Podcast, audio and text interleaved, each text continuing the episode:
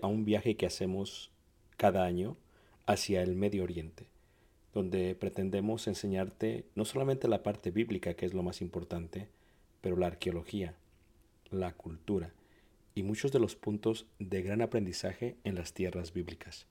El próximo año estaremos viajando desde Egipto a través del desierto en las jornadas de los israelitas, tocaremos Jordania, veremos una de las maravillas del mundo antiguo que es Petra, subiremos por la tierra de los edomitas, amonitas y los amorreos y entraremos por el río Jordán hacia lo que sería la tierra prometida y finalizaremos con la tierra prometida. Si tú gusta estar con nosotros y quieres más información, puedes visitar nuestra página ricardobarrera.us. Ahí encuentras la información. Dios te bendiga y espero esta clase sea de edificación. Gracias. Muy bien, vamos a empezar con el seminario de homilética. Primero, veamos qué significa la palabra homilética. ¿Qué significa la palabra homilética? La palabra homilética no tiene origen propio.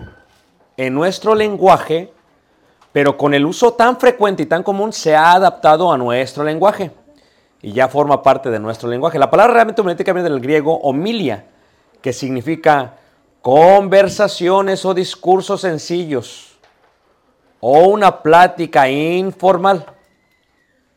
Sin embargo, en vista del uso, de la importancia y de los resultados de esta materia en la preparación de predicadores, la homilética puede definirse como la ciencia y el arte de la predicación o la ciencia y el arte de preparar y exponer ordenada, clara y correctamente un sermón. También se puede decir que es la habilidad de arreglar y exponer perfectamente un sermón. La homilética es, es una vez más el arte, la ciencia de preparar, exponer ordenadamente y claramente y correctamente un qué? Un sermón. Levante la mano, ¿quién me sigue? ¿Quién necesita lápiz y papel? Sí, muy bien. Lápiz, ahí está. ok. Ese es el significado de la palabra homilética. Ahora, quiero decirles que en la antigua Roma se enseñaba la homilia, porque se creía que la manera en que se pelea mejor es a través del lenguaje, a través del lenguaje. Es más, cuando tú ves eh, varias definiciones griegas y transliteraciones, te das cuenta que la palabra argumento y otras palabras tienen que ver con la pelea a través del lenguaje. Esto es un debate a través del lenguaje. Pero ¿nunca te ha pasado que conoces a alguien que habla y habla y no le entiendes? Levante la mano quien conoces. ¿Nunca te ha pasado que de pronto pasa el hermano y habló y habló y habló y dijiste, ¿quién sabe qué dijo? Es más, se baja el hermano y dice, ni yo me entendí. Entonces, uno tiene que ordenarse. ¿Por qué es importante la homilética? Bueno, es muy importante. ¿Por qué? Porque en vista de lo dicho se ve que el conocimiento y dominio sobre la homilética u homilia es sumamente importante para el predicador, pues solo así sabrá conversar y enseñar lo que sabe. Especialmente sabrá preparar y explicar sus sermones con el debido orden y la debida claridad para que la gente lo entienda y asimile fácilmente. De lo contrario, será semejante a una presa llena de agua que derrama su contenido por todos lados y en todo tiempo sin control y sin provecho alguno. Mira, pasa un hermano y predica y dices, wow, qué bonito estuvo el sermón. Y luego cuando va saliendo, le preguntas, ¿cómo te pareció el sermón? Muy bonito. ¿De qué trató? ¿Quién sabe? ¿Sí ves? Eh, Ahí ya hay un problema. Entonces, lo que tú quieres es que la gente se vaya con algo ordenado en la mente.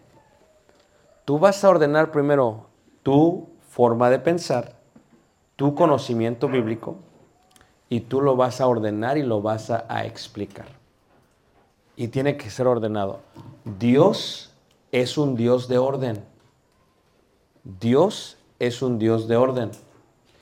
Tú lo puedes ver en la Biblia. En la creación dice, y esto fue el primer día, y esto fue el segundo día, y esto fue qué? El tercer día, y esto fue qué? El cuarto. Nunca dice, y esto fue el sexto, y luego y esto fue el segundo. No te revuelve Dios. Es un Dios de orden. Cuando tú ves el tabernáculo, es un Dios de orden. Aquí va el altar del sacrificio. Aquí va la fuente de bronce. Aquí va el candelabro. Aquí va la mesa de la proposición. Aquí va el altar del incienso. Es un Dios de orden. Entonces, levante la mano quién es ordenado. Ahí están. La mitad, menos de la mitad. Entonces ya tenemos un problema. Porque lo que vamos a hacer es que vamos a tratar de ordenar al resto. Y el orden es algo que creces con él y tú te vas dando cuenta. Por ejemplo, la cultura mexicana no es ordenada.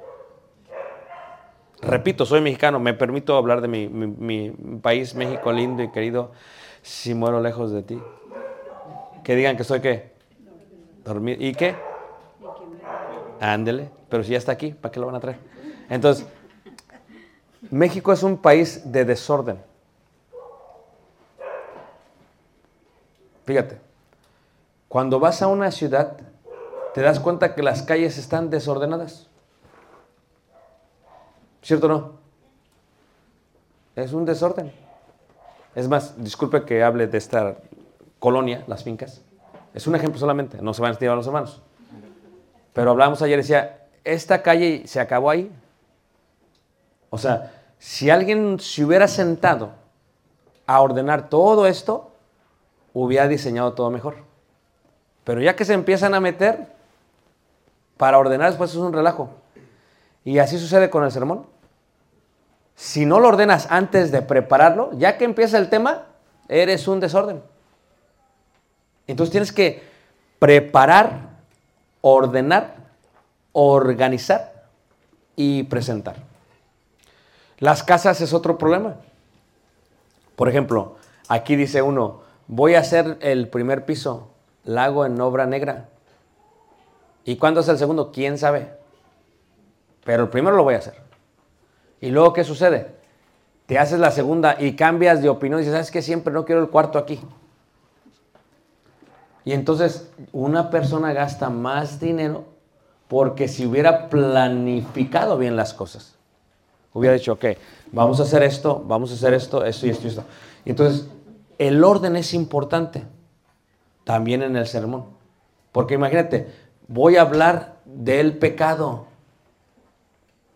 Y luego a la mitad de la clase, siempre ya no. Voy a hablar mejor de, de la santidad. Y luego ya, a ver cómo sale el sermón. Y entonces, ¿qué pasa? A los estudiantes, a los niños, a los jóvenes y a los adultos, les gusta que sea ordenada la clase, el mensaje. Porque si no, no le entienden. Dicen, hermana, me gusta mucho que me des galletas al final de la clase de niños, pero no te entendí nada. Ordénate, hermana, por favor. No te dicen solo niños.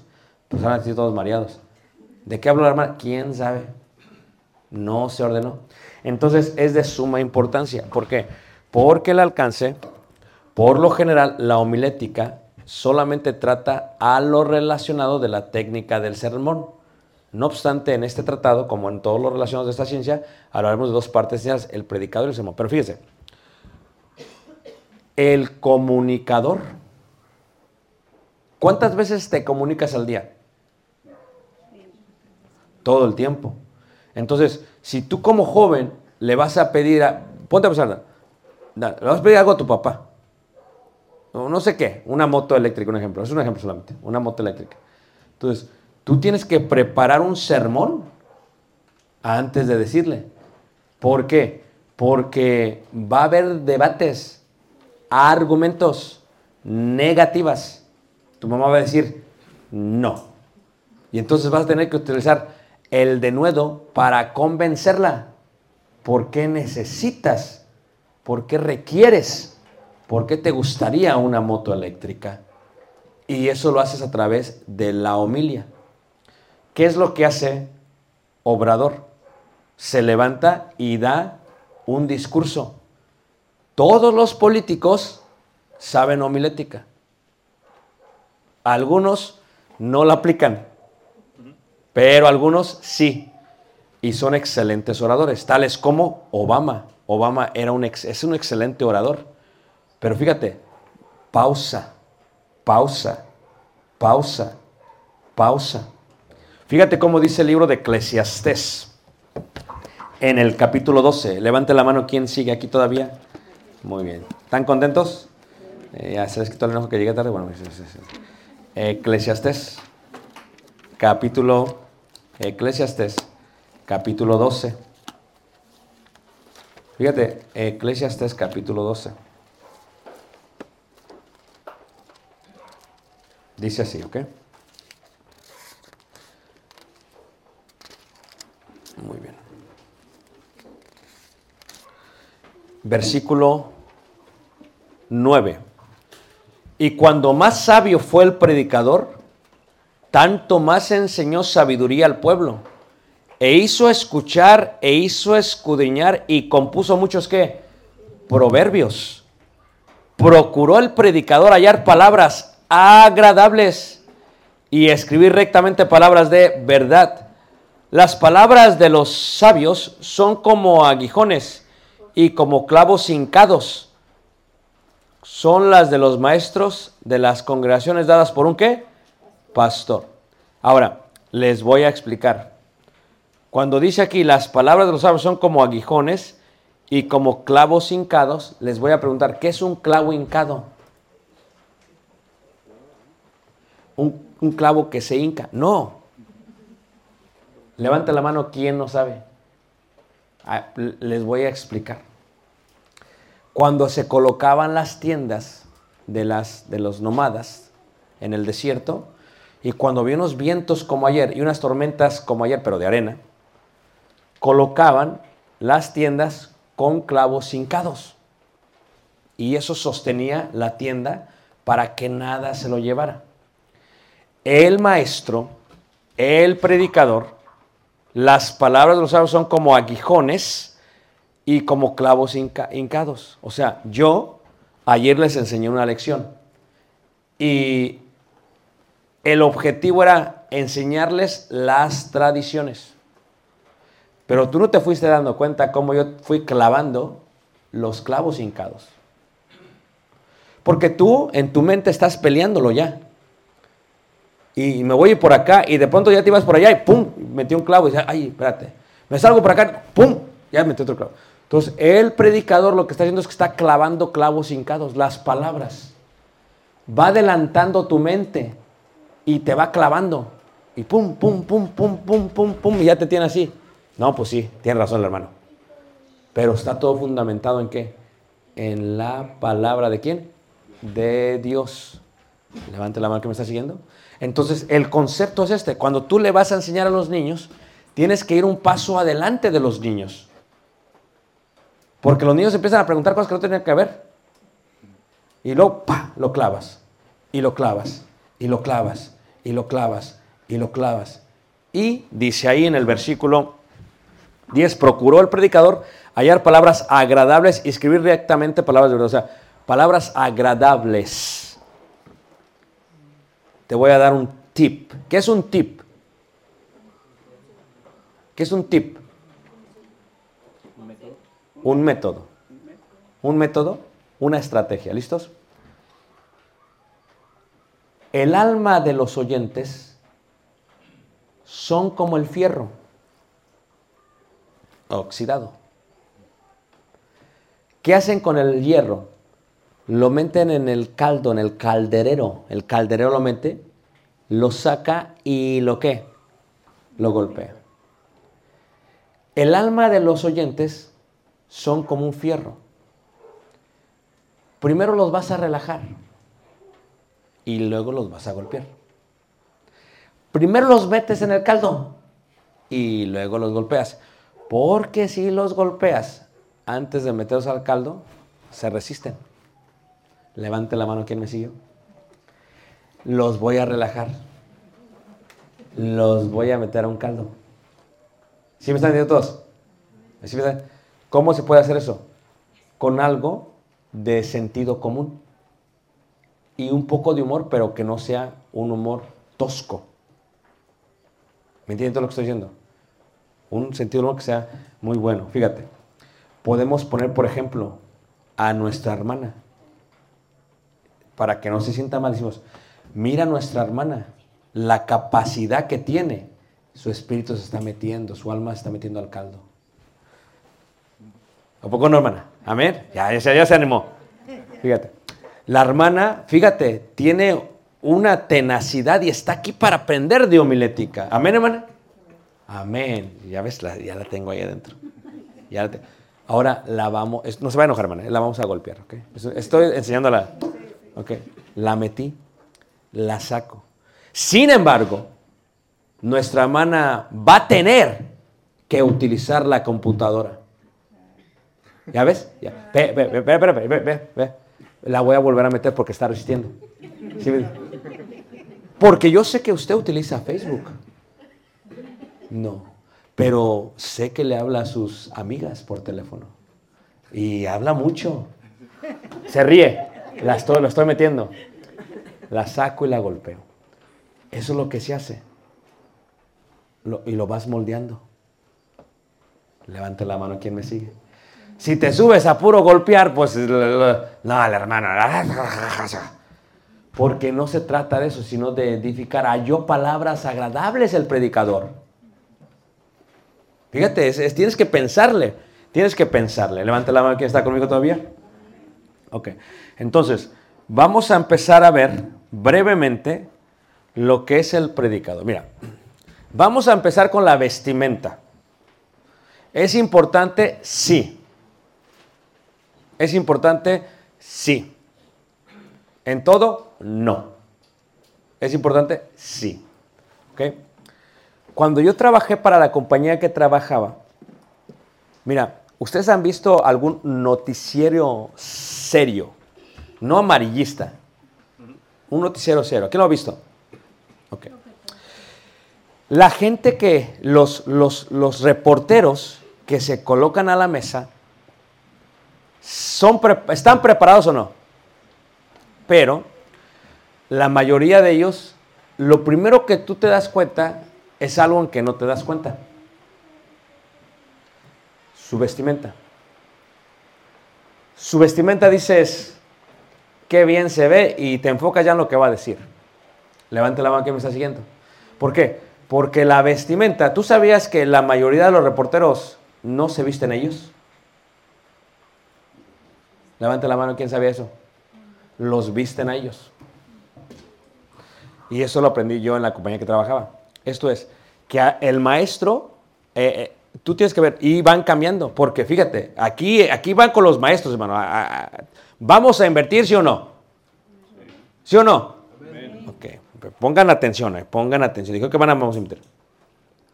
Cuando hablamos de la vestimenta, entonces, decimos, hay veces el hermano predica y ya tiene 46 años, o 50 años, o 60 años.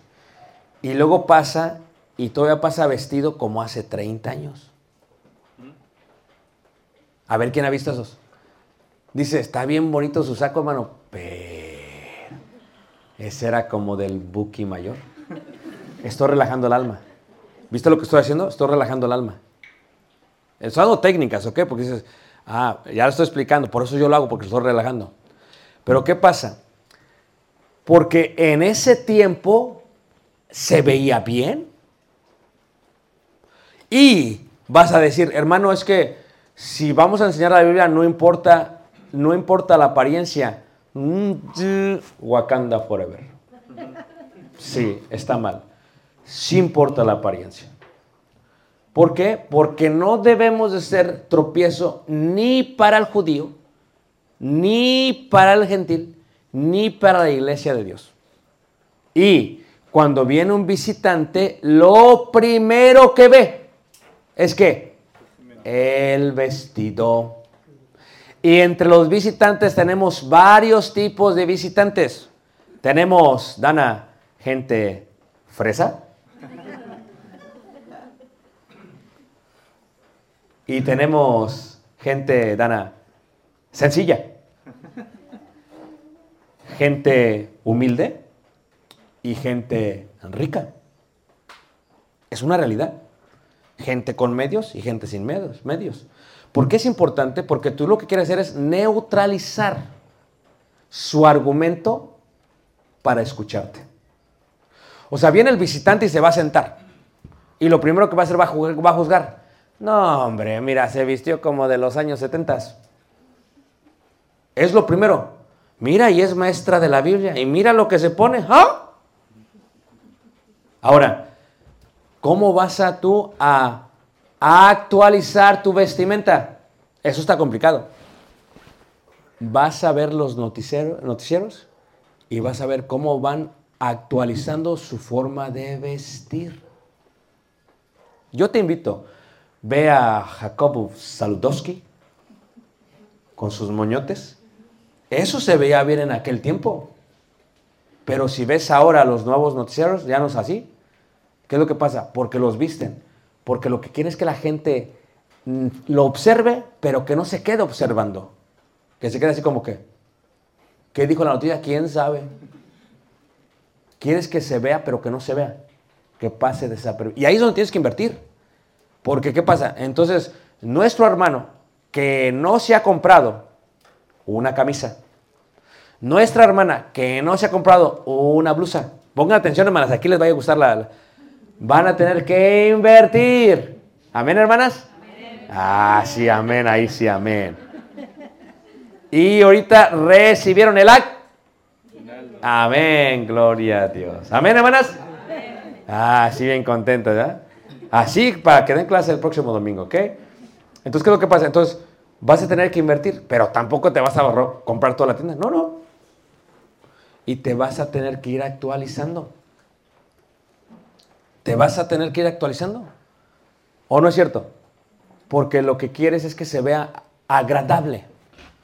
No que pantalles, no que, ay, qué bárbaro.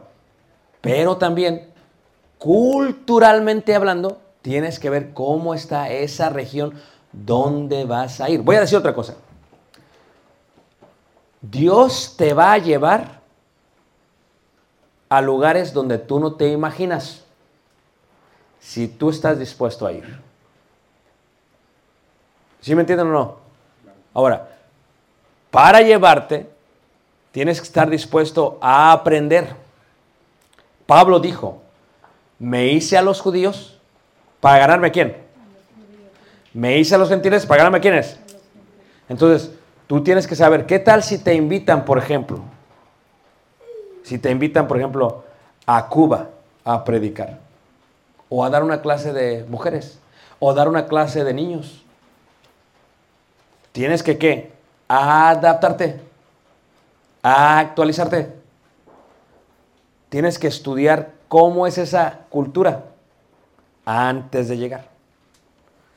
Porque de esa manera puedes escoger palabras más que agradables y para eso se tiene que invertir. Si usted en su región, porque son diferentes las regiones, es gente que le gusta un saco, pues cómprese un saco. Es gente que le gusta una corbata, pues cómprese una corbata. O es una guayabera, cómprese una guayabera. Algo que se vea apropiado dentro de esa qué? Región. Pero si quiere ir más allá, no traiga su guayabera todo el tiempo. Se va a tener que qué? Adaptar y actualizar. Este es lo que se llama el síndrome del cisne negro. ¿Te actualizas o mueres? ¿Qué es un predicador entonces? El predicador o maestro es uno que proclama el evangelio a los hombres. Es uno que es portavoz de Dios.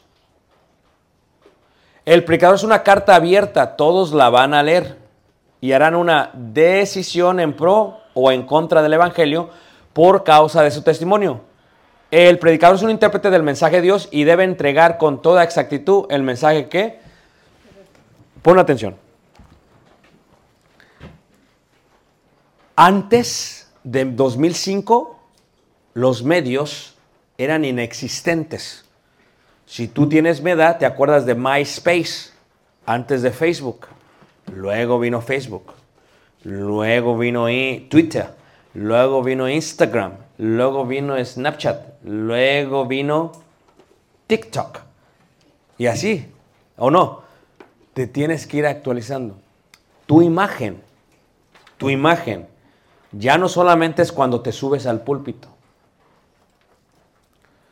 Tu imagen es en dos plataformas, la física y la virtual.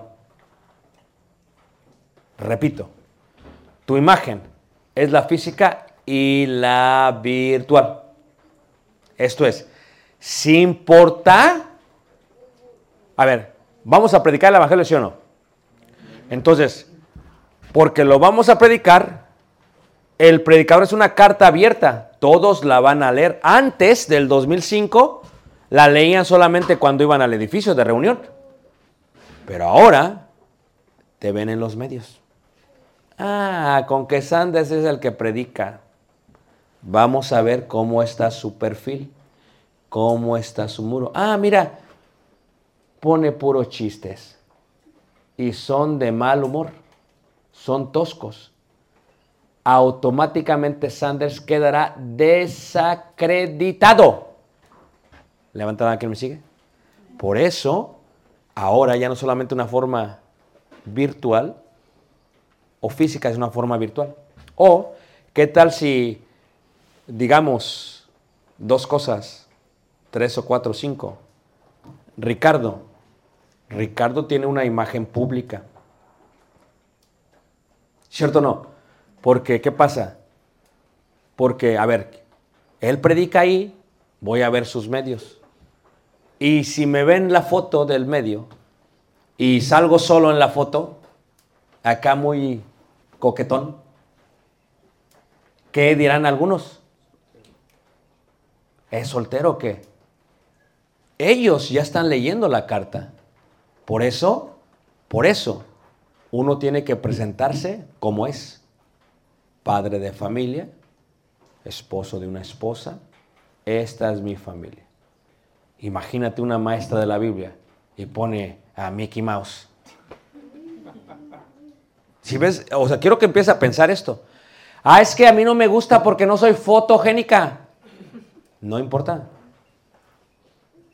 No, no, es que a mí me gusta la rosa y puse la rosa. Pero la rosa no dice nada de ti. Porque el predicador Es una carta abierta y todos van a leerla y harán una decisión en pro o en contra del Evangelio, basado en lo que tú pones. O cuando alguien te invita a una solicitud, no revisas antes de aceptar. Dices, ¿quién es este?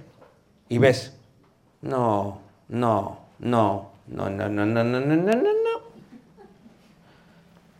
Wakanda. Rechazado. ¿Por qué haces eso? Porque no te gustó. Antes del 2005, tu vida era privada. Después del 2005, tu vida es totalmente pública. Te equivocas, te graban, estará por toda la eternidad ahí. Siempre fue así, pero ahora ya la gente puede ver. En pro o en favor. Imagínate la hermana, porque a veces hay así, la hermana que da clase de niños y no quiere poner una foto. La hermana que da clase de niños y pone ahí puras cosas inapropiadas. Entonces, ¿qué va a pasar? Pues no, porque la gente va a leer. El testimonio es importante. Amén. Levante la mano que me está siguiendo. Por eso, lo primero que van a hacer como estudiantes de esta clase de homilia, van a purificar su imagen pública. ¿Y eso cómo se hace, hermano? Yo creo que me entendieron. ¿Sí me entendieron o no? Van a purificar su imagen pública. En pro del Evangelio. Porque la gente te va a calificar. Te va a calificar. Te va a calificar. El predicador es un intérprete del mensaje de Dios y debe entregar con toda exactitud el mensaje que recibió. Ahora, una vez más, si venimos aquí, tiene que ser el contexto, el contenido bíblico, la Biblia. Para que sea eso, tienes que estar leyendo la Biblia constantemente. De la abundancia del corazón, habla la boca. Por eso, ponme atención. Vas a leer todos los días un mínimo de 45 minutos. ¿Ve la diferencia? Leer y estudiar son cosas distintas. Leer, leer es simplemente, voy a leer y digo, y cuanto más sabio fue el predicador, tan más enseñó sabiduría al pueblo, y me voy leyendo, eso es leer. Estudiar es, hmm, ¿qué significará clavos hincados? Hmm, ¿Qué significará?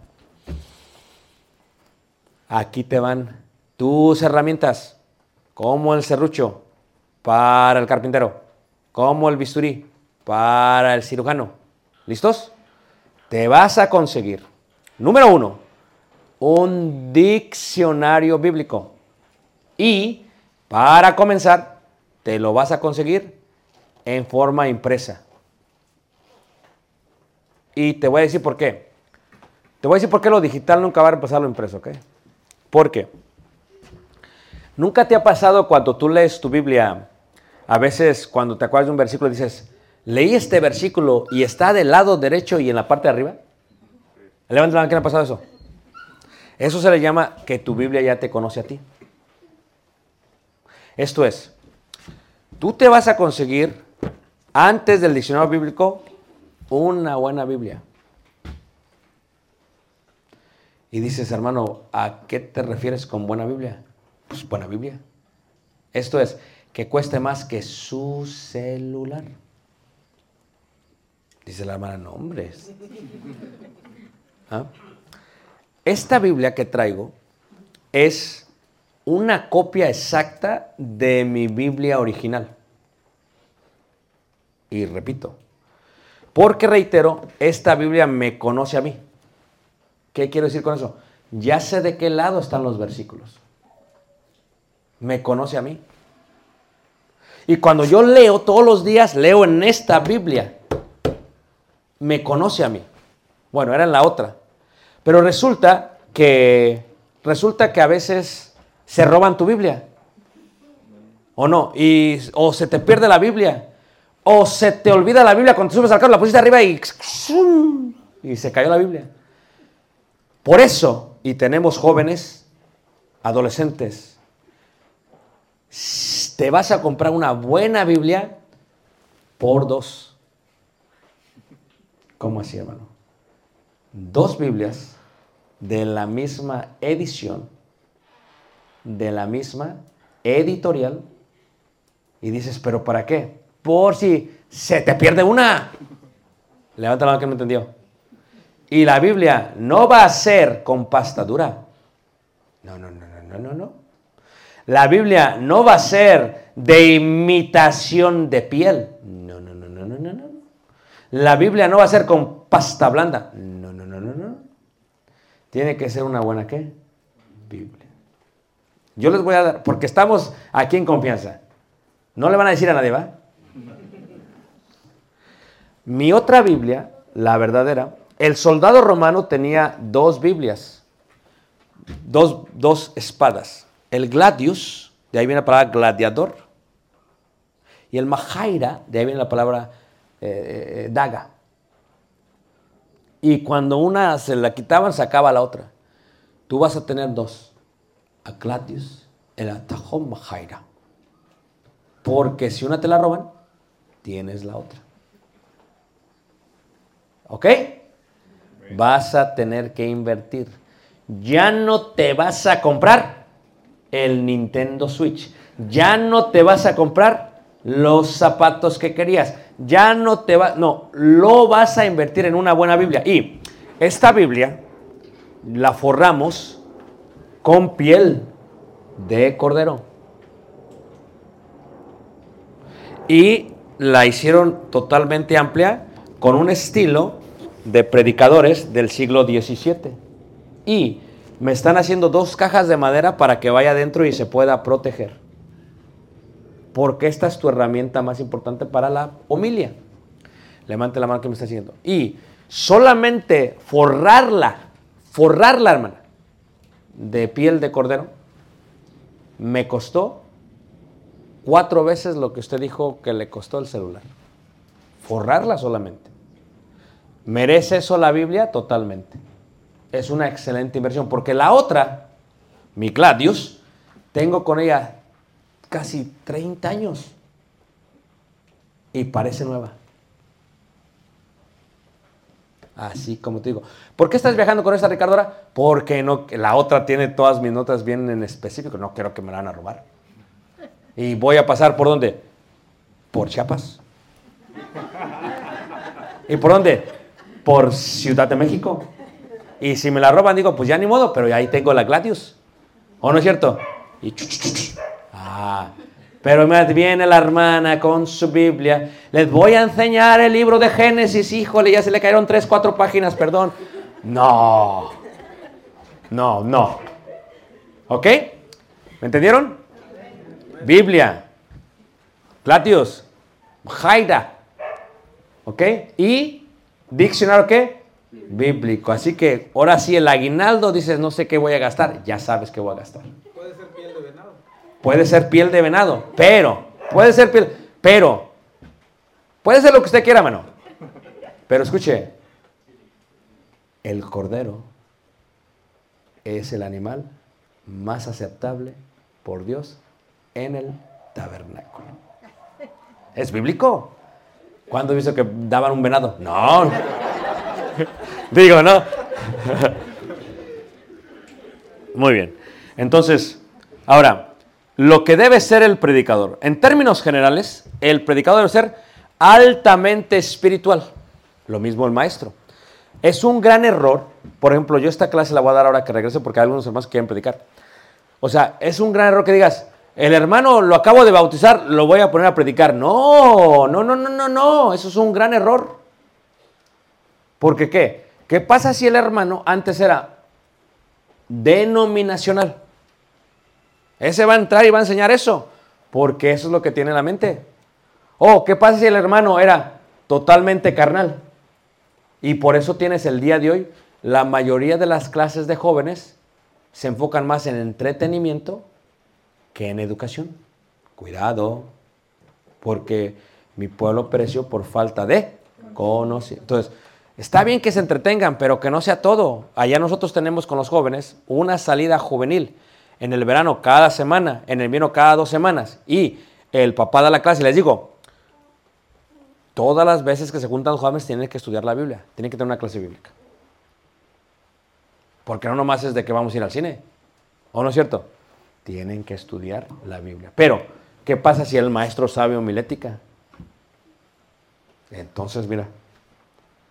Muy bien.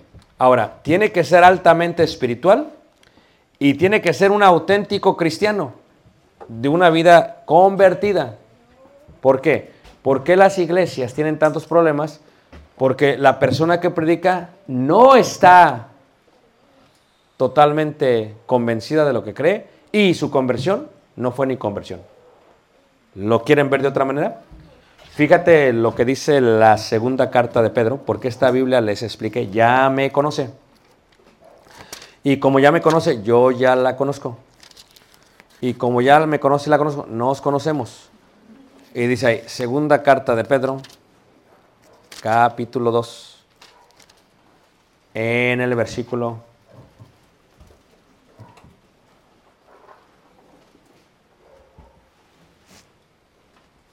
versículo 1.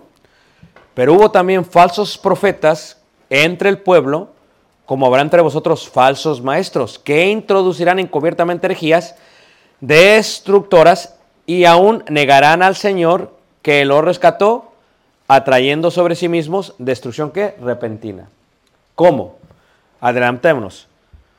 Versículo 18. Pues hablando palabras infladas y vanas, seducen con concupiscencias de la carne y disoluciones a los que verdaderamente habían huido de los que viven en error. Les prometen libertad y son ellos mismos esclavos de corrupción, porque el que es vencido por alguno es hecho esclavo del que lo venció. Ciertamente, si habiéndose ellos escapado de las contaminaciones del mundo, por el conocimiento del Señor y Salvador Jesucristo, enredándose otra vez en ellas, son vencidos. Su posterior estado viene a ser peor que qué? Que el primero. ¿Qué dice? Que si la persona que va a enseñar es una persona que es carnal, ¿qué les va a enseñar a todos?